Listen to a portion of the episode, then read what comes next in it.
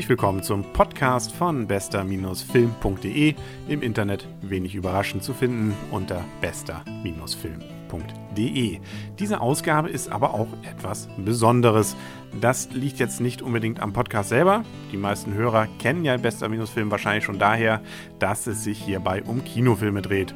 Eine ganze Reihe aktuelle Filme haben wir schon besprochen und äh, nun haben wir uns entschieden, auch noch einen etwas anderen Bereich aufzunehmen. In der Beschreibung hatten wir es ja schon, aber jetzt machen wir sogar wirklich ernst. Es geht nämlich bei diesem Ableger von bester-film.de, ich kann es nicht oft genug sagen, darum, dass wir DVDs, HDs, HD-DVDs, ja, soweit es sie noch gibt, und Blu-rays besprechen. Das heißt also einfach das, was man sich entweder aus dem Karstadt, aus dem Mediamarkt oder aus der Videothek oder aus anderen Quellen besorgt und dann guckt. Und damit man dabei nicht Geld ausgibt und, und es Not tat, sondern wirklich nur gute Filme sieht, dafür gibt es eben diesen Podcast. Und deswegen besprechen wir hier ein paar Perlen der letzten Monate, Jahre, vielleicht auch Jahrzehnte. Es gibt ja durchaus Filme vor dem Jahr 2000, die auch nicht so schlecht waren. Aber das sollte sich vielleicht bei dem einen oder anderen schon herumgesprochen haben.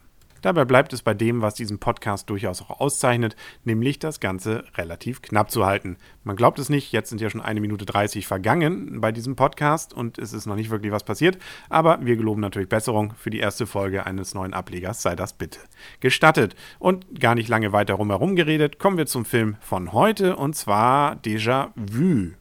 Welcher Film lässt sich besser besprechen als ein Film, der Déjà-vu heißt, bei einem neuen Podcast, der eigentlich genauso heißt wie ein Podcast, den es schon gibt?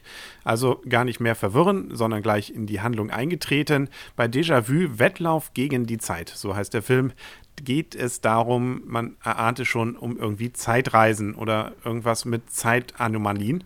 Und wer vielleicht zumindest die Trailer schon gesehen hat, weil er im Kino war oder im Fernsehen das gesehen hat, wird sich eine gewisse Art von Film wahrscheinlich ausgemalt haben und die Story wahrscheinlich gemeint schon einigermaßen verstanden haben und deswegen vielleicht ihn gar nicht erst gesehen haben, diesen Film. Und äh, dann wird er, so wie ich zumindest, ziemlich überrascht sein, dass der Film anders ist äh, jetzt auch nicht völlig anders. Also das, was man da sieht, ist schon ungefähr das, was man dann auch erlebt. Aber die Story ist eigentlich doch anders als das, was ich mir nach dem Trailer vorgestellt habe. Kurz, es passiert ein großes Unglück, nämlich ein großes Attentat, bei dem über 500 Amerikaner in New Orleans sterben. Und äh, nun gibt es einen Polizisten, der diesen Fall aufklären will. Und da kommt ihm die Technik entgegen. Man hat nämlich entdeckt, dass man die Möglichkeit hat, eine gewisse feste Spanne in die Vergangenheit zu gucken und vielleicht sogar noch ein bisschen mehr zu machen. Da sei jetzt mal nicht mehr verraten. Na, ich habe es damit schon. Egal.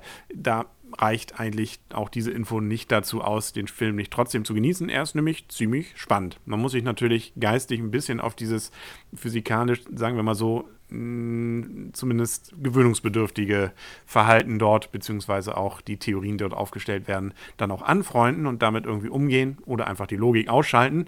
Dann macht der Film, wie gesagt, auch wirklich Spaß. Dies hat auch mehrere Gründe. Zum einen haben wir da den Regisseur, das ist nämlich Tony Scott, nicht Ridley Scott, sondern Tony Scott. Den kennt man unter anderem als Regisseur von Top Gun, Beverly Hills Cop 2, Lost, Last Boy, Boy Scout, Staatsfeind Nummer 1. Hm, da ist es auch sogar schon ein wenig angeklungen, das, was hier nachher in diesem Film dann auch wieder passiert. Und, und, und. Ähm, und er ist vor allem auch dafür berühmt, dass er Filme macht, die einigermaßen, was die Action angeht, bodenständig ist. Also nicht nur Wackelkamera und auch nicht nur Tricktechnik.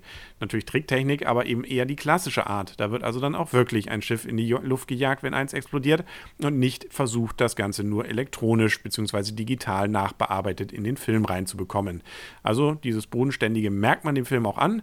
Das ist irgendwie so ein bisschen klassisch und spielt trotzdem mit den ganzen Ideen einer hypermodernen Technik, die dort ja in der Geschichte eingesetzt wird. Der Film hat auch zwei schauspielerische Stars, nämlich einmal Denzel Washington, bei dem kann man, glaube ich, gar nichts falsch machen, der spielt eigentlich immer gut. Und Val Kilmer, der hat hier einiges an Kilos zugelegt, spielt einen Polizisten, der auch entsprechend so handelt wie ein etwas dickerer Polizist, aber trotzdem irgendwie ein ganz netter ist. Wie gesagt, soll auch nicht zu viel verraten werden. Dann gibt es Action, die in einer bestimmten Art durch diese ganze Zeitstory es einfach noch nicht gab. Also es sind wirklich neue Ideen drin. Die Verfolgungsjagd äh, ist da, kann man sich auf jeden Fall drauf freuen. Das ist was Neues. Und auch sonst kann man durchaus ein wenig mitraten, wie es denn wohl weitergeht. Nicht zu viel, weil man könnte dann an Grenzen stoßen, wo auch der Film dann einfach nicht mehr weiter wusste. Und er versucht natürlich auch das, was bei Zeitreisen oder bei Zeitproblemen natürlich auch auftaucht, Probleme dann auch zu umgehen durch bestimmte Kniffe. Wie gesagt, das einfach wegdenken und den Rest einfach genießen. Dann hat man einen richtig soliden, netten Science-Fiction, kann man vielleicht, ja doch, Science-Fiction-Action-Film, der gerne mal aus der Videothek ausgeliehen werden kann. Ich persönlich habe die Blu-ray geguckt. Das Bild ist entsprechend gut, da kann man nichts gegen meckern. Der Ton ist auch entsprechend gut. Es gibt einige Bonus-Sachen, die da drauf sind. Natürlich das obligatorische Zusatzmaterial, wie zum Beispiel entfallene Szenen, abgeänderte Szenen. Dann waren da natürlich auch wieder der Audiokommentar von dem Regisseur, Schauspielern und Tricktechnikern dabei. Ein paar Features, wie das Schiff hochgejagt wurde. Das Ganze optisch so ein bisschen aufgemacht, auch auf diese Zeitreisenschiene. Eigentlich dem Film durchaus angemessen und eigentlich ganz nett. Aber nur deswegen sollte man es sich vielleicht nicht kaufen. Der Film selber aber lohnt sich. Genau. Ich hoffe, es hat sich für Sie auch gelohnt, jetzt bei diesem neuen Ableger, ich sage es gerne nochmal von bester-film.de reingehört zu haben. Und ähm, Sie lassen sich auch beim nächsten Mal wieder überraschen, was für eine Perle des Films wir Ihnen präsentieren. Bis dahin, alles Gute. Mein Name ist Henrik Hasemann. Auf Wiederhören.